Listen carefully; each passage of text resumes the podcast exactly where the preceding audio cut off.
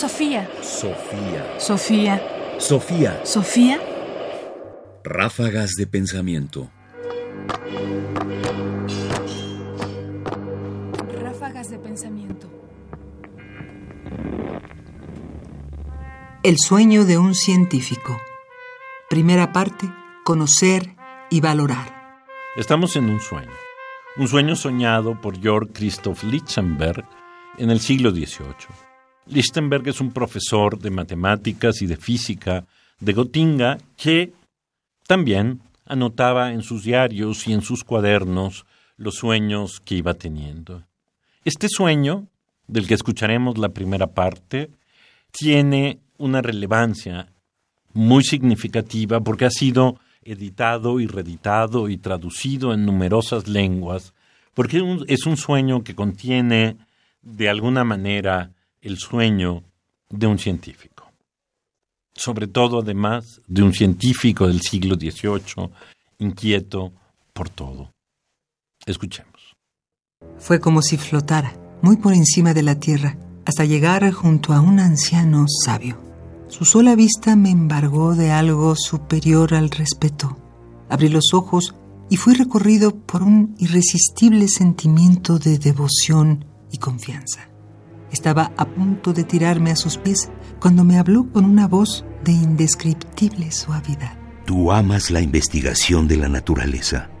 Te mostraré algo que puede serte útil. Y al decir esto me entregó una canica de color verdoso con motas grisáceas que tenía entre el pulgar y el índice. Me pareció de una pulgada de diámetro. Toma este mineral, investigalo y dime qué encuentras. Detrás de ti hallarás todo lo necesario para el experimento. No te faltará nada. Ahora me retiro, pero volveré cuando me necesites.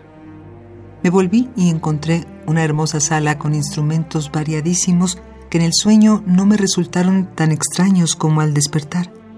Fue como si ya hubiese estado ahí muchas veces. Encontré todo lo necesario, como si yo mismo hubiera hecho los preparativos. Vi, sopesé, Olí la canica, la agité, la ausculté como a una piedra preciosa. Me la acerqué a la lengua. Con un trapo limpio le quité el polvo y una herrumbe apenas perceptible. La calenté, la froté contra mi abrigo para electrizarla. Analicé y determiné su contenido de acero, cristal y magneto. Hasta donde recuerdo, su peso oscilaba entre 4 y 5 unidades.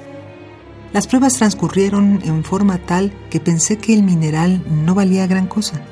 Recordé que de niño había comprado tres canicas iguales o muy parecidas en la feria de Frankfurt a cambio de un cruzado. Georg Christoph Lichtenberg, Un sueño, texto publicado en el libro Aforismos.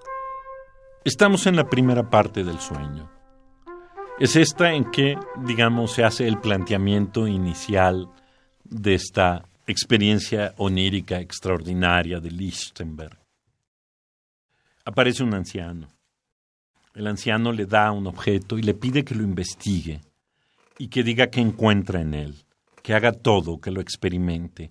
No le advierte nada, simple y sencillamente lo deja con una pequeña cosa que le recordará una carinica en un lugar extraordinario donde podrá ser prácticamente todo.